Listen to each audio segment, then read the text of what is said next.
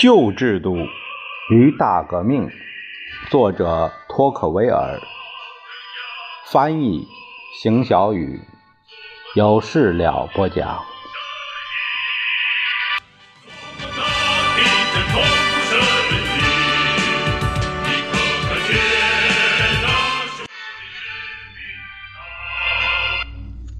第十九章，题目是。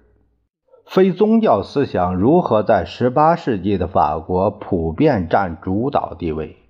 对大革命的特点有何影响？16世纪时人们辨别是非主要参照各种基督教传统进行批判性思考。自16世纪宗教改革运动以后，不断出现了更大胆、更好奇的人，他们挑战、拒绝接受基督教思想。同样的精神使路德时代的数百万天主教徒抛弃了天主教教义，且每年有一些基督教徒抛弃基督教教义，然后逐渐出现了不信教思潮。可以毫不夸张地说，在18世纪，基督教失去了在欧洲的很多势力范围，但在很多国家，基督教虽然被抛弃，却。并未受到猛烈攻击。这些摒弃宗教信仰的国家中，有些人对这种做法感到懊悔。非宗教势力还是在王室和学者中广泛传播开来，在中产阶级（就是第二阶级等级）和底层民众（第三等级）在他们当中并不流行。它只是一种偏好，而非普遍的想法。一七八七年。米拉波说：“大部分人都相信这一种偏见，即德国的普鲁士各邦都是无神论者。事实上，尽管那里可以找到自由思想者，但是普通人还是把虔诚奉献给了宗教，并且他们中还有大量狂热分子。”同时，他还说。弗雷德里克二世的所作所为令人深表遗憾。他拒绝授权并承认天主教教士婚姻的合法性。他甚至还拒绝让那些已婚职的人员继续吃俸禄。米拉波说：“这项措施无愧于费雷德里克二世伟人之名的。任何地方的非宗教意识都没有法国那么普遍、强烈和影响大。”在那里，前所未有的事情统统发生了。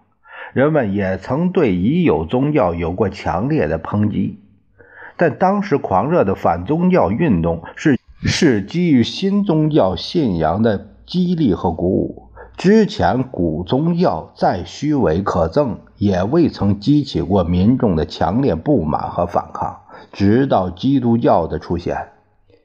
这些旧宗教开始在一片质疑和冷漠中悄然凋零，这就是宗教的衰老死亡。取而代之的是基督教在欧洲的盛行。在法国，基督教受到极度抨击，然而没有人试图去以其他宗教而代之。宗教反对者们热情而不懈地追寻着，他们想彻底脱离宗教信仰。却使自己在精神和灵魂上更加空虚。一群狂热者投入了这一徒劳无功的任务。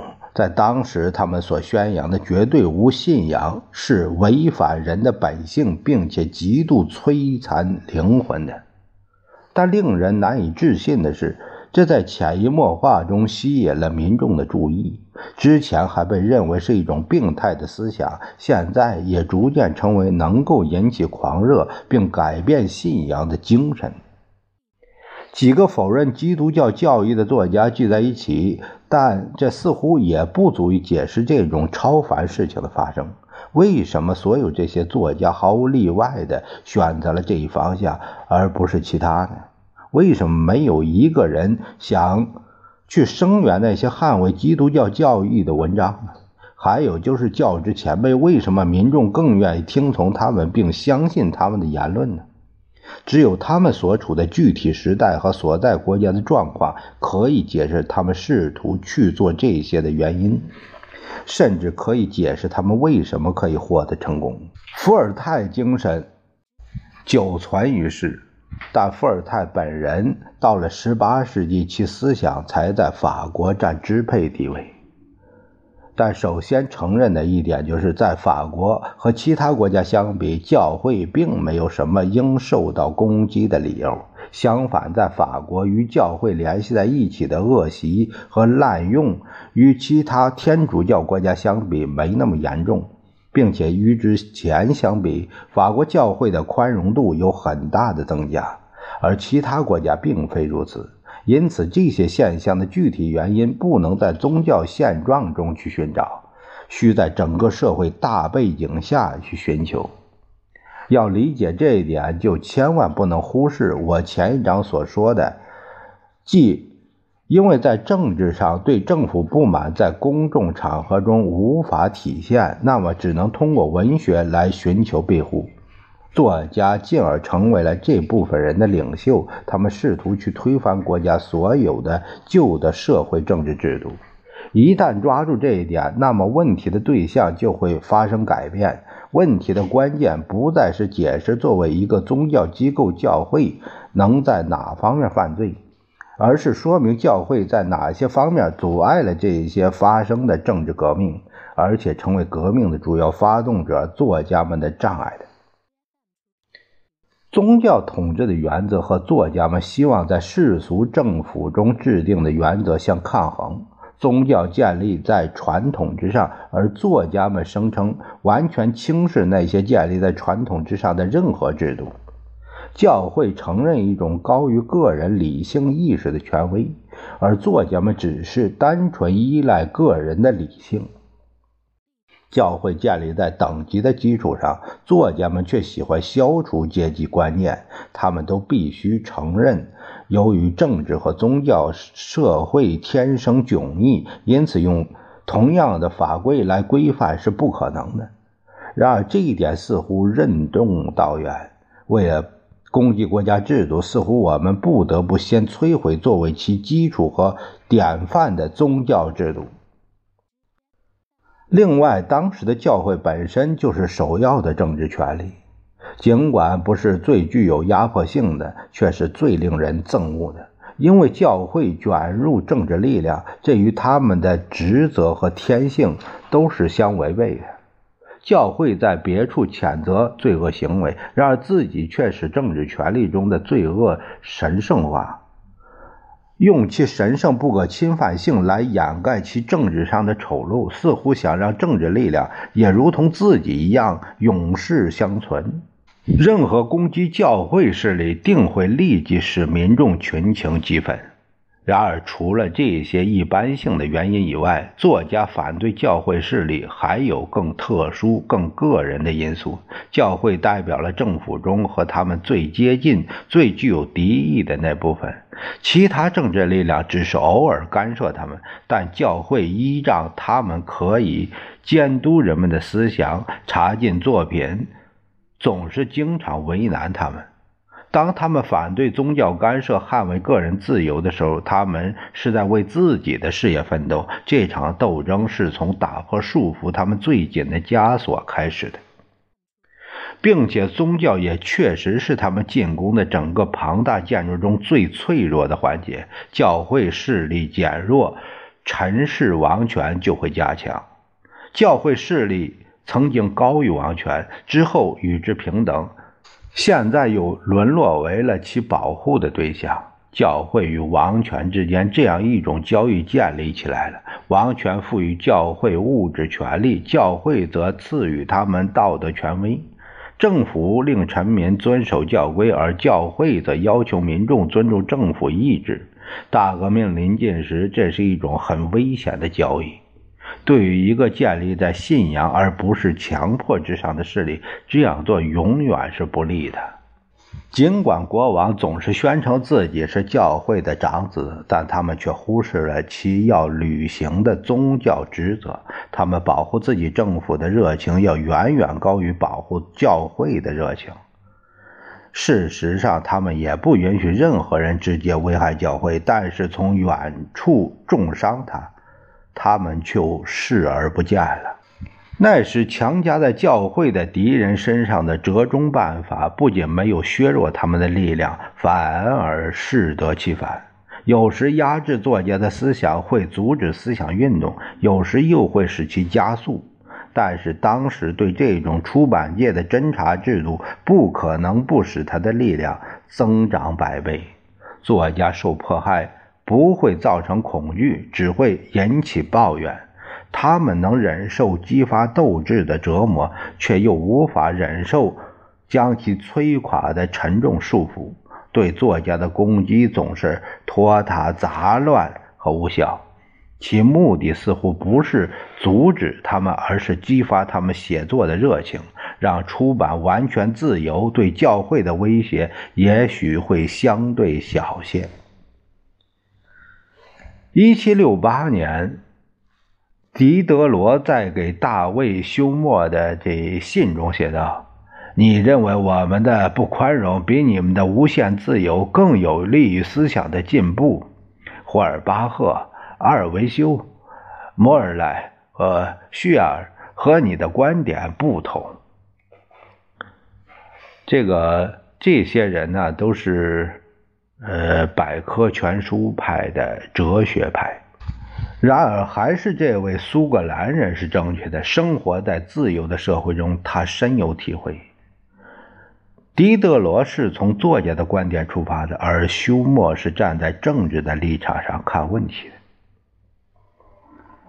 无论是在美国还是其他地方，我拦住碰到的第一个美国人，问他是否认为宗教有助于稳定法律和实现一个社会的秩序井然。他毫不犹豫地回答：“一个文明社会都不能没有宗教，更不用说一个自由社会了。”在他看来，对宗教的尊重是国家稳定和个人安全最重要的保障。即便是最不精通执政的思想的人也知道这一点。然而，世界上没有一个国家能比美国将18世纪启蒙运动者最大胆的政治学说应用的更广泛。只有那些反宗教学说没能在美国问世，尽管美国有无限制的出版自由。英国的情形是一样的，甚至在大多数启蒙运动家出生之前，在英国就已经开始宣扬非宗教哲学，是。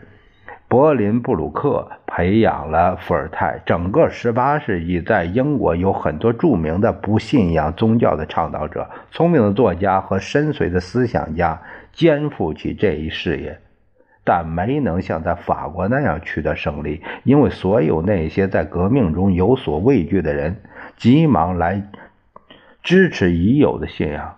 即使是那些深入参与当时法国社会的人和那些认为法国哲学有道理的人，也因认为危险而拒绝了这些信仰。像在自由的国家通常发生的情况一样，强大的政党发现把他们的事业和教会的事业连接在一起是有利的。柏林布鲁克自己也成了主教的一个盟友。教士得到了榜样的力量，从不觉得孤立，为他们自己的事业积极的战斗。尽管教会组织有缺陷，而且弊端很多，英格兰教会成功经受住了打击。教会阵营的作家和演说家急切地投入到对基督教的守护中，多亏了社会的努力，在没有政府的干预下，反基督教的理论经过这个讨论。驳斥最终被拒绝，但是为什么要在法国之外寻找例子呢？今天的法国有哪些人会写狄德罗和阿尔维修那样作品呢？谁会想去读这些书呢？甚至可以说，有谁知道这些书名呢？我们在过去的六十年里获得公共生活经验，尽管不完全，已足以破坏我们对这种危险文学的喜爱。看看对宗教的尊重是如何在国家的各个阶层中逐渐恢复其影响力的，因为他们每个人都在残酷的血腥革命中获得了经验。在1789年以前，最反宗教的老贵族阶级，在1793年以后变成了最虔诚的宗教徒。他们第一个被攻击，也是第一个皈依宗教。当资产阶级在胜利中感到自己遭受攻击，他们也便更靠近宗教。人们在普遍的混乱中都有所失，对宗教尊奉的形式慢慢发展，非宗教消失了，或者至少是因为害怕革命的出现掩藏了起来。旧制度结束的情形是不一样的。我们完全丧失了我们伟大人类事物的务实知识。我们是如此的不注意宗教在各帝国统治中的作用，以至于怀疑最初在这些人的头脑中，他们对国家秩序事务维持和民众的服从有关乎切身利益的迫切需求。他们不仅欢迎质疑，而且在下层人民中盲目的宣传，在他们百般无聊的生活中，无信仰成为一种消遣。之前盛产伟大演说家的法国教会感到他已经被人遗弃。这些与教会有共同利益的人本应该维护教会事业，因此陷入沉默。有一段时间。人们相信，只要允许教会保留其财产和地位，他就准备承认其信仰中的错误，啊，成为一种交换。那些否认基督教的人声嘶力竭，那些仍然坚信信仰的却保持沉默。这种情况不仅在涉及宗教时可以看到，涉及其他领域时也是如此。那些坚持旧信仰的人害怕没有其他保持中心的同党。害怕孤立胜过错误，他们随波逐流，加入到群众中来。在当时，只不过是一部分人的情感，把这样变成所有人的意见。从此，在那些造成这种假象的人眼里，这种情况看起来不可抗拒。毫无疑问，上世纪末宗教信仰的这种普遍没落，对我们整个革命产生了很大影响，构成了革命的重要标志。法国大革命经常被描述成是恐怖的，正因为这个原因。当我试图解释反宗教运动给法国带来的各种影响时，我发现导致人们走向如此极端的原因，与其说是非宗教使人心堕落、风尚败坏，还不如说是使人精神失常。宗教抛弃了灵魂，但并不像通常发生的那样，使灵魂变得既空虚又疲惫不堪。有一段时间，新的感觉和观点会充溢着灵魂，这些观点会一时代替宗教，以防整个社会陷入消沉。如果说发起大革命的人在宗教上比我们更加多疑，至少，他们保留了一个令人非常钦佩的信仰，那就是他们相信自己，而这一点却是我们所没有的。他们从不怀疑人类的可能完善性的力量，他们急切地宣扬人类的荣誉，并相信美德。他们支持自己的力量，虽然这种骄傲的自信经常导致错误的出现，但是如果没有这种自信，人们只能被奴役。他们毫不怀疑自己被召唤来改造社会、让人类再生的。对他们来说，这些观点和情感变成了一种新的宗教信仰，产生了宗教所产生的巨大影响，使他们摆脱个人利己主义，崇尚英雄主义和自我牺牲的观念。这些观点很多情况下使他们心胸开阔，不计得失。大量研究历史之后，我冒昧地做出这样的结论：没有什么革命在开始能比法国大革命参与人数更多、爱国心更真诚、情感更无私、规模更大。法兰西民族暴露了主要的缺点，但同时也体现出了重要品质，即经验不足却慷慨大方。但。无宗教信仰确实极大的伤害了公众。在之前发生的很多政治革命中，那些攻击现有法令的人都很尊重信仰。在大多数的政治改革中，攻击宗教的人也没有同时试图改变所有政权的性质和秩序，并从头到尾彻底废除政府现存的法律。因此，即使在巨大的社会动乱中，也会有稳定的一方面存在。然而，在法国大革命中，在宗教法律被废除同时，民法也被颠覆，以至于人们思想失去了支柱，再也不知道该去坚持什么，要在哪里栖息。革命家似乎属于一种陌生人种，他们大胆的疯狂的程度，毫无顾忌，积极执行任何计划，没有什么创新会令他们惊讶。不要以为这些人是一时出现的个别现象，在一定时候注定会消失。从那以后，他们形成了一个种族，保留下来并传到了世界上每一个文明的角落。这个种族在每个地方都保留了同样的面貌、同样的热情和同样的特点。我们出生时，世界上就有这个民族，今天依然屹立于世界民族之林。